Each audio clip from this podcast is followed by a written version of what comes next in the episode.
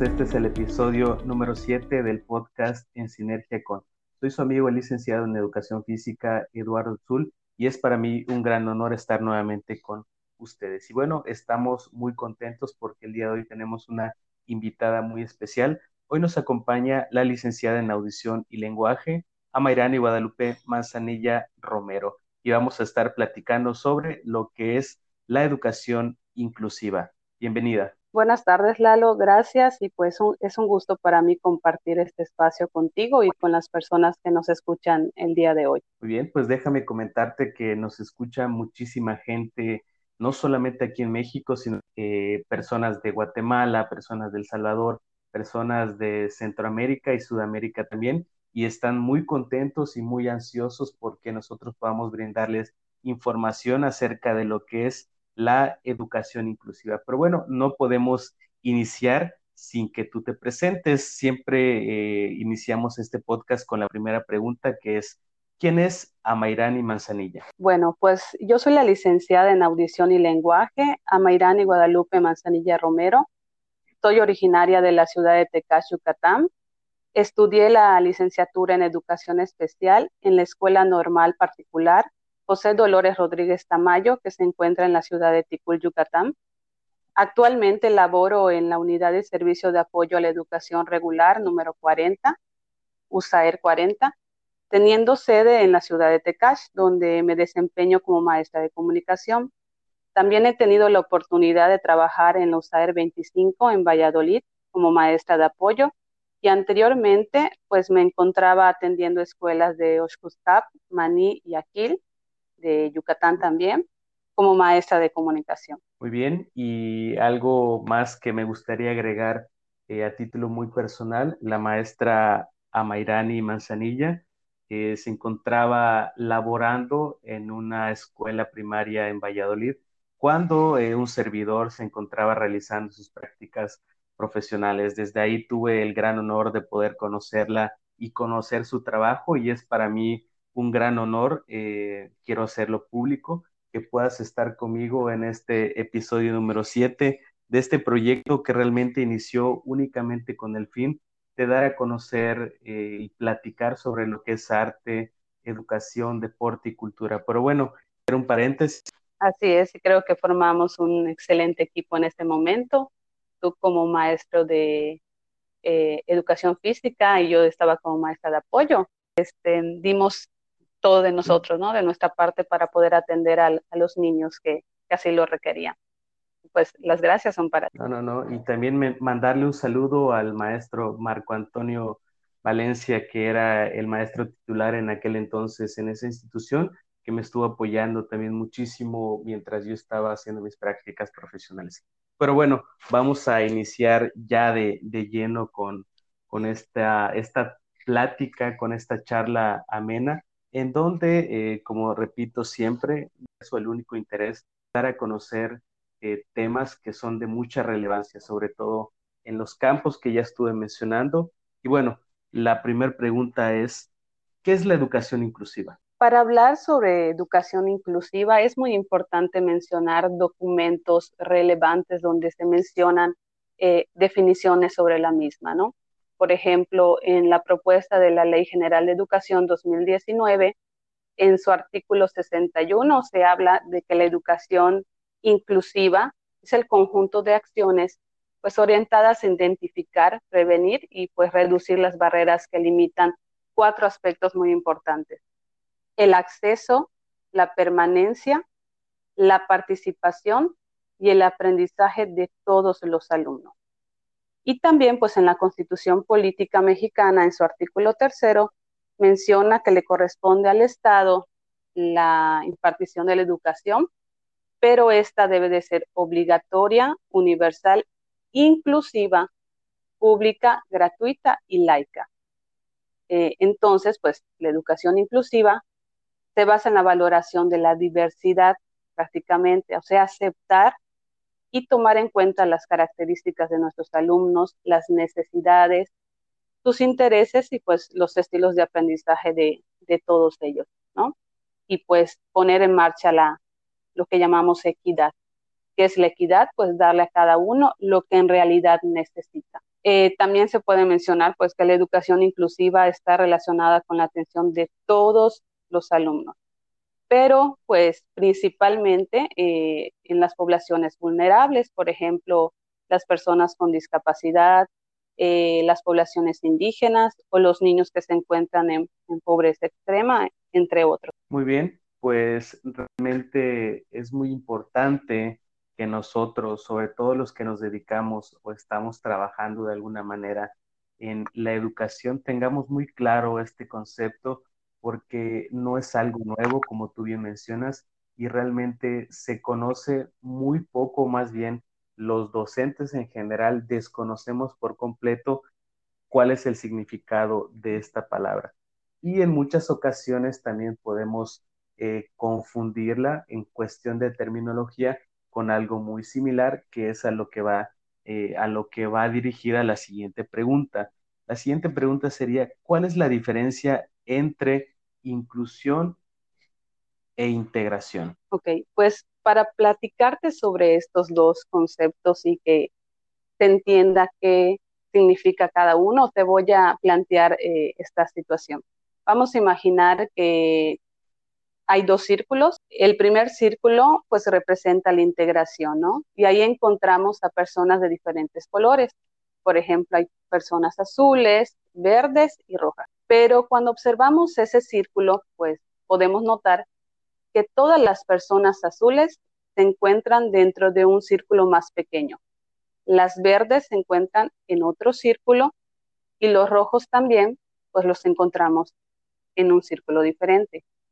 Entonces, con esto podemos diferenciar sin dificultad cada uno de los grupos que se encuentran dentro de ese círculo grande.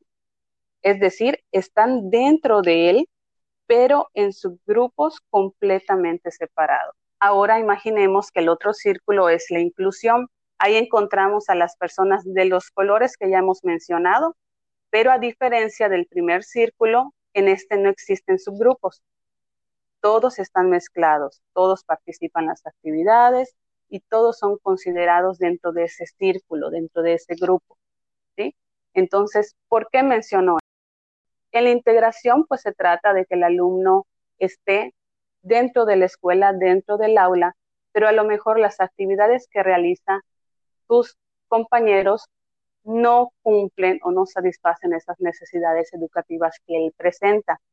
Pero en una inclusión, pues ahí el maestro tiene el deber de planear de acuerdo a las necesidades y características que presentan sus alumnos para que al momento de realizar una actividad, al tomar en cuenta pues estas características como les mencioné anteriormente, ya puede cumplir con esas necesidades educativas de acuerdo a las prioridades de, la educación, ¿no? en este, en este caso, pues es la atención a los alumnos.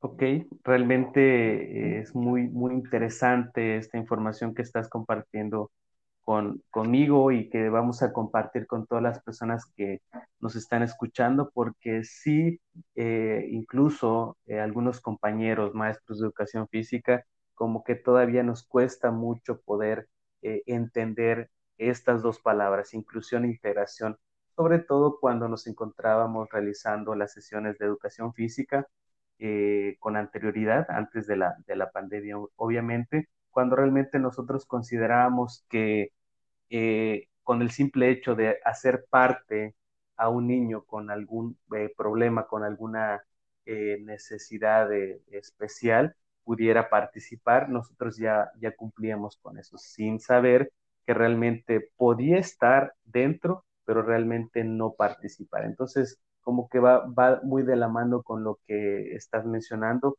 Y también algo que me gustaría comentar es que aquí en México, para las personas que nos escuchan de otros países, hemos pasado por muchos cambios muy importantes en, en lo que es la educación de manera general.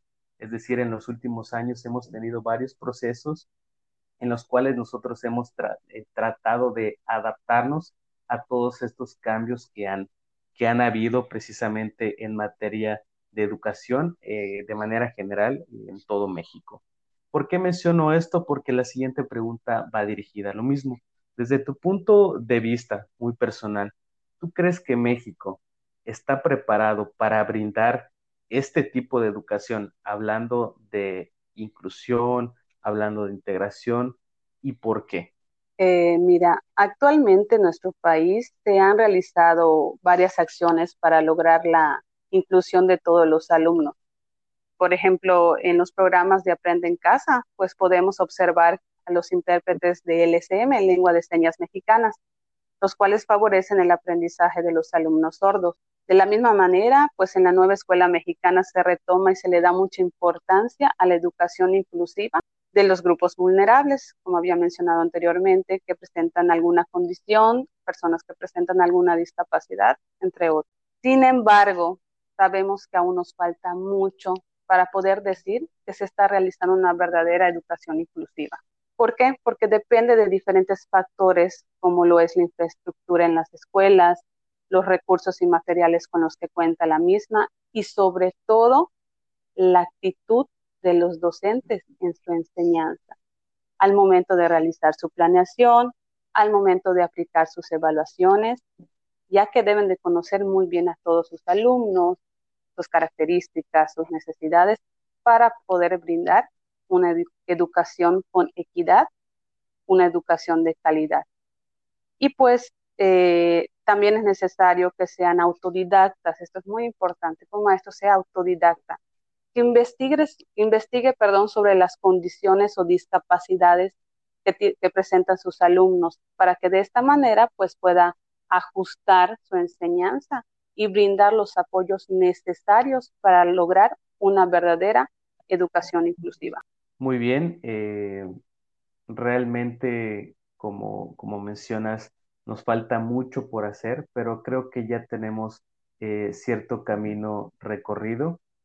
al mencionar que han habido muchos cambios, nos estamos refiriendo a que hemos tenido que adaptarnos y que a pesar de las adversidades, hemos tenido que sobrellevar todos estos cambios que han habido en cuestión de educación, sobre todo ahora que nos encontramos precisamente trabajando a distancia, ahora que nos encontramos en esta nueva normalidad, ahora que tuvimos todos los docentes que emigrar a las plataformas digitales y que la mayoría de nosotros no estábamos preparados para este cambio, precisamente para adaptarnos a trabajar eh, en un formato digital, eh, frente a la computadora, frente al teléfono o en algún dispositivo móvil Ahora, pienso que eso eh, vino a cambiar las reglas del juego, como, como dicen por ahí.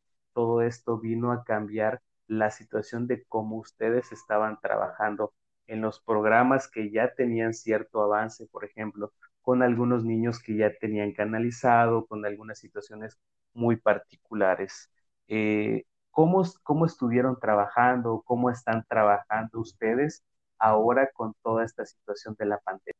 Ok, pues nosotros eh, seguimos trabajando con los alumnos eh, que estábamos atendiendo de manera presencial en las, en las escuelas. Eh, pues tuvimos que buscar las estrategias más adecuadas para esta atención, principalmente tomar en cuenta las características de la familia, porque en ocasiones no cuentan con una computadora, con una laptop, con un celular entonces se buscaban las estrategias que podían cubrir, esas necesidades. Eh, por ejemplo, ahorita seguimos dando clase por Zoom con los alumnos que tienen esa facilidad. También les enviamos tareas por WhatsApp para los alumnos que no se pueden conectar en una plataforma. De igual manera, Educación Especial se dio a la tarea de eh, aquellos alumnos que no habíamos podido eh, contactar ni de manera, ni por una plataforma, ni por el WhatsApp, pues brindarles un material prácticamente físico para que ellos puedan eh, seguir aprendiendo, ¿no? En casa con el apoyo de, de sus papás. Pero que lo más importante, tomar en cuenta esas características, no solo económicas, sino también emocionales, porque como sabemos, pues eh, ahorita hay papás que no tienen trabajo, hay papás que tienen que trabajar todo el día y pues hasta que lleguen a casa ya eh, se sientan con sus niños a, a, realizar estas tareas, ¿no? Entonces nosotros tenemos que platicar con ellos para poder saber qué es lo mejor, qué estrategia podemos utilizar con cada uno de los, de los chicos que atendemos. Y bueno, como mencioné hace un momento, la pandemia vino a cambiar todo eh, como nosotros estábamos acostumbrados, eh, vino a cambiar muchísimas cosas, sobre todo en, en la educación, y hemos tenido que adaptarnos a esta nueva normalidad y como bien mencionas, los cambios siempre son para beneficio de los alumnos. Eh, hemos tenido que capacitarnos, hemos tenido que eh, de manera personal seguir eh, estudiando, prepararnos para enfrentar todos estos procesos que no fueron tan fáciles, pero que al final de cuentas, como docentes, tenemos ese compromiso con, con la educación y me imagino que también en tu caso o en el caso de las personas que están trabajando en educación especial, pues eh, no fue la, la, excepción y también aprovechar eh, para hacer aquí un paréntesis y felicitar a todos los maestros que han estado realmente dando más del 100%, a muchísimos maestros han estado dando el 1000% con tal de que sus alumnos puedan tener acceso a estas nuevas tecnologías, acceso a, a la información, pero sobre todo para que continúen en este ritmo que no ha sido nada fácil para poder cumplir eh, con los lineamientos que nos manda el, el, programa a nivel nacional en cuestión de educación básica. Y bueno, antes de, de la pandemia, ustedes estaban trabajando, mencionas, eh, con ciertos niños que ya tenían canalizados y tenían todo un proceso, un programa en el cual eh, eh estaban en las escuelas y trabajaban con ellos. Eh, hay algo que me llama mucho la atención y me gustaría que, que nos comentaras algo eh, acerca de, esto que, voy a preguntar, porque es algo que de manera muy personal me llama la atención. En algún momento escuché eh, que en México eh, existían las escuelas inclusivas. en muchas partes o en algún, algunas publicaciones en, en Internet, en redes sociales, estuve viendo que mencionaba algo acerca de, de lo que es una escuela inclusiva, pero bueno, al no ser especialista en esta materia, me gustaría preguntarte qué características debe tener una escuela para ser considerada una escuela inclusiva. Cuando hablamos de escuelas inclusivas, nos referimos no solo a las escuelas que brindan atención a alumnos con alguna condición o a niños con discapacidad. Hablamos en general de todas las escuelas. Toda escuela puede ser una escuela inclusiva, siempre y cuando cumpla con ciertas características, ¿no? Que se deben de tomar en cuenta siempre al momento de, la atención a, los niños, ¿no? Y a esta diversidad. Eh, una de esas características es que la escuela pues debe de valorar la diversidad, como te mencioné, y la debe de considerar como fuente de aprendizaje. O sea, cada una de estas características pues ya sabes que los conocimientos se adquieren de personas que a lo mejor tienen otra manera de pensar, otra manera de actuar. Entonces, estas diferencias se pueden tomar también como, como aprendizajes. Igual deben de tener la capacidad de adaptarse a las necesidades que tienen tus alumnos y con ello pues minimizar, eliminar o prevenir las barreras para el aprendizaje y la participación de los mismos. Eh, algo muy importante, y creo que lo mencionamos cuando iniciamos esta, este espacio, es que siempre se debe trabajar en equipo. Los integrantes de la comunidad educativa deben de realizar siempre el trabajo en equipo. De hecho, puede haber una evaluación entre ellos para saber si las acciones que están realizando eh, constantemente pues están funcionando, ¿no? Y si están dando eh, resultado con relación a los objetivos que se plantearon, siempre relacionados pues con el aprendizaje de sus alumnos. Muy importante también que siempre eh, tomen en cuenta la planeación, cómo realizan su planeación. Si dentro de esta toman en cuenta las necesidades y características de sus alumnos, si realizan ciertos ajustes para alumnos eh, determinados, ya sea que presenten alguna condición, alguna discapacidad, alguna dificultad de aprendizaje. Y también deben de tomar en cuenta la evaluación. Como sabemos, la evaluación no solo se da al final de un aprendizaje, al final de un proyecto o al final del curso escolar, sino que la evaluación es constante, al inicio, durante y al final de, un aprendizaje, de un proyecto, etcétera. ¿Por qué?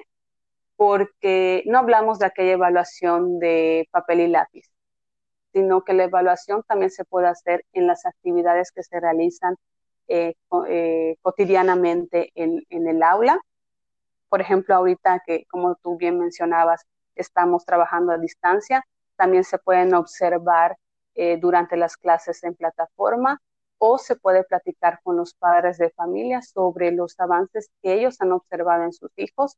Y si se puede, pues también realizar una evaluación para poder eh, determinar si estos están alcanzando los objetivos que nosotros queremos, que sinceramente con esta situación es muy complicado, pero pues tratamos de hacer eh, tratamos de tener mejores estrategias para que los niños puedan alcanzar estos aprendizajes. Y pues prácticamente la escuela inclusiva debe de, tener estas características para que pueda dar respuesta y tener en sí una inclusión, una verdadera inclusión.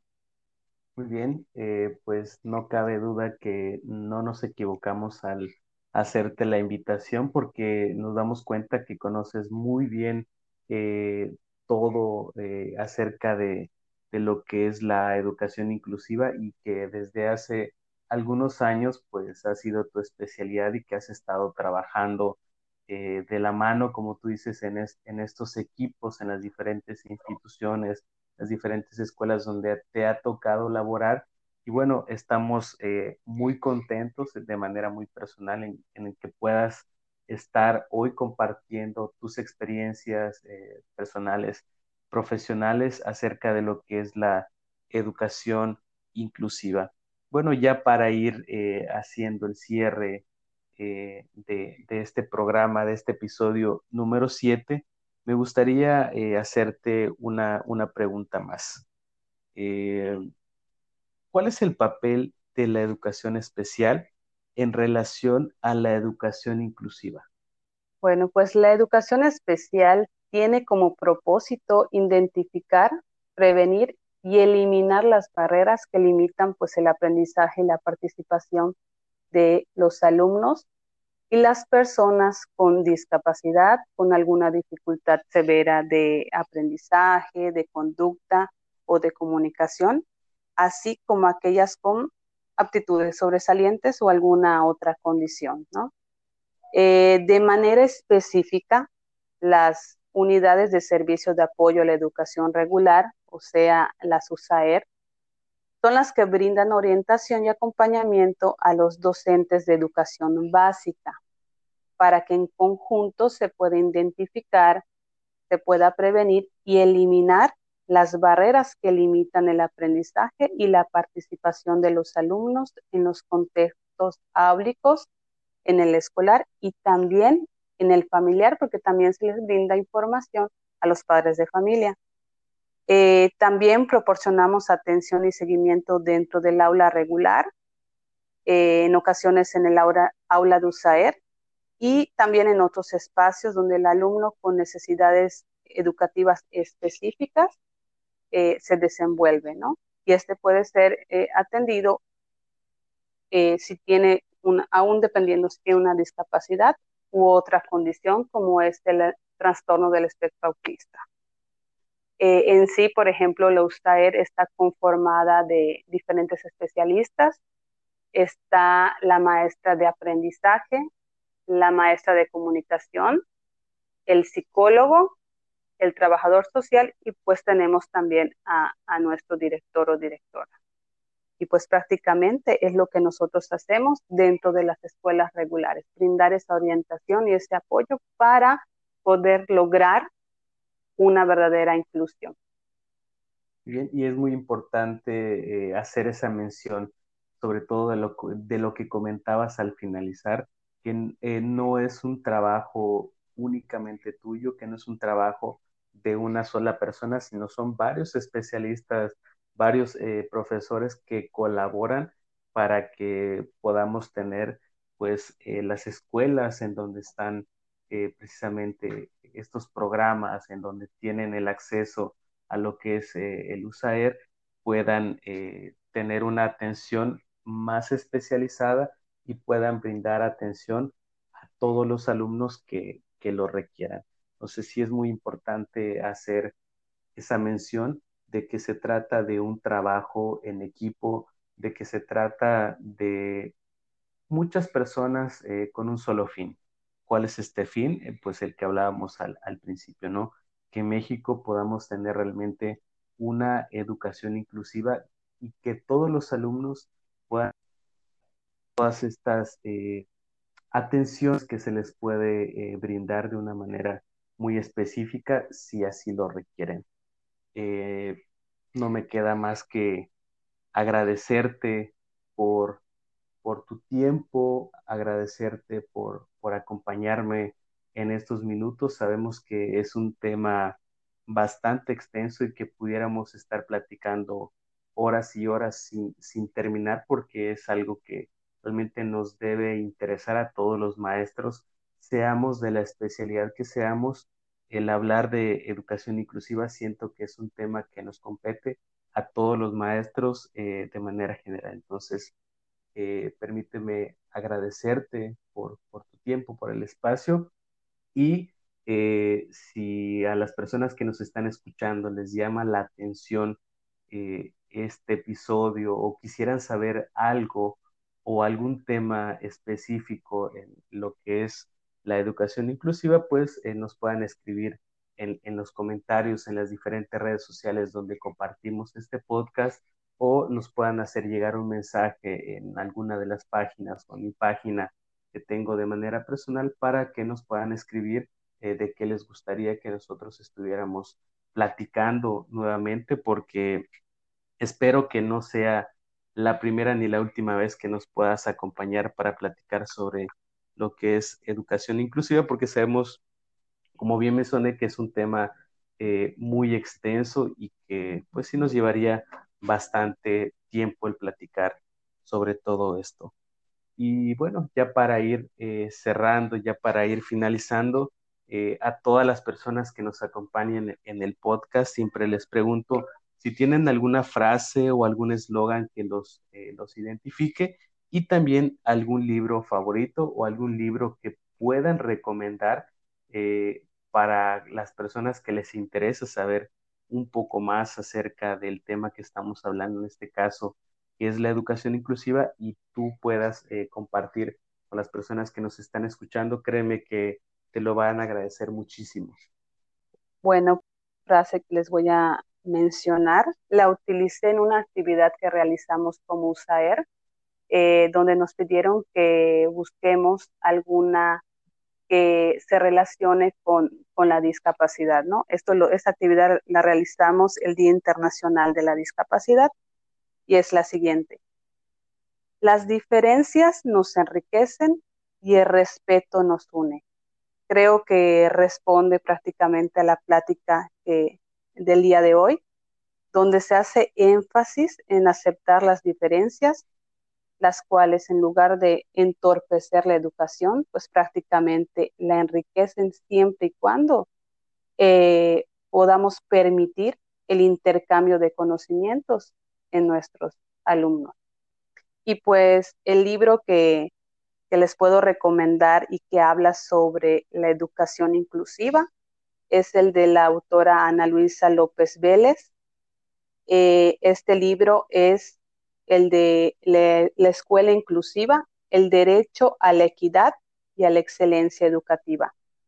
Este libro pues prácticamente habla sobre la importancia de tomar en cuenta las características de nuestros alumnos pues para poder dar respuesta a esas necesidades educativas con equidad y con calidad. Muy bien, pues nuevamente te agradezco por, por tu tiempo, te agradezco por haber aceptado la invitación y no sé si tengas algún mensaje que quieras eh, compartir con las personas que, nos están escuchando, puedes hacerlo. Pues que no hay nada más gratificante que compartir conocimientos con otras personas y aún más si se relaciona con algo que nos apasiona, ¿no? Como lo es nuestro trabajo. Creo que es muy válido el permitirnos eh, experimentar esos contextos de, de educación, de inclusión, porque la inclusión no solo se maneja en el aspecto educativo, sino se maneja también en el aspecto social prácticamente lo debemos de, tener presente en todos los aspectos de nuestra vida, ¿no? La inclusión eh, va más allá de estar en un lugar. Eh, para dar una verdadera inclusión necesitamos eh, tomar en cuenta esas características, esas diferencias, lograr pues ambientes enriquecedores y de esta manera pues compartir lo que sabemos y y enriquecer todo lo, lo que queremos acerca del aprendizaje, ¿no? De cualquier contexto. Bueno, pues muchísimas, muchísimas gracias por haber estado con nosotros y no me queda más que eh, recordarles que todos los viernes a las 5 de la tarde tenemos eh, episodios de eh, este podcast que se llama En Sinergia con. No me queda más que agradecer y eh, recuerden que lo más hermoso de la sinergia es que solamente sirve para sumar, nunca para restar. Muchísimas gracias.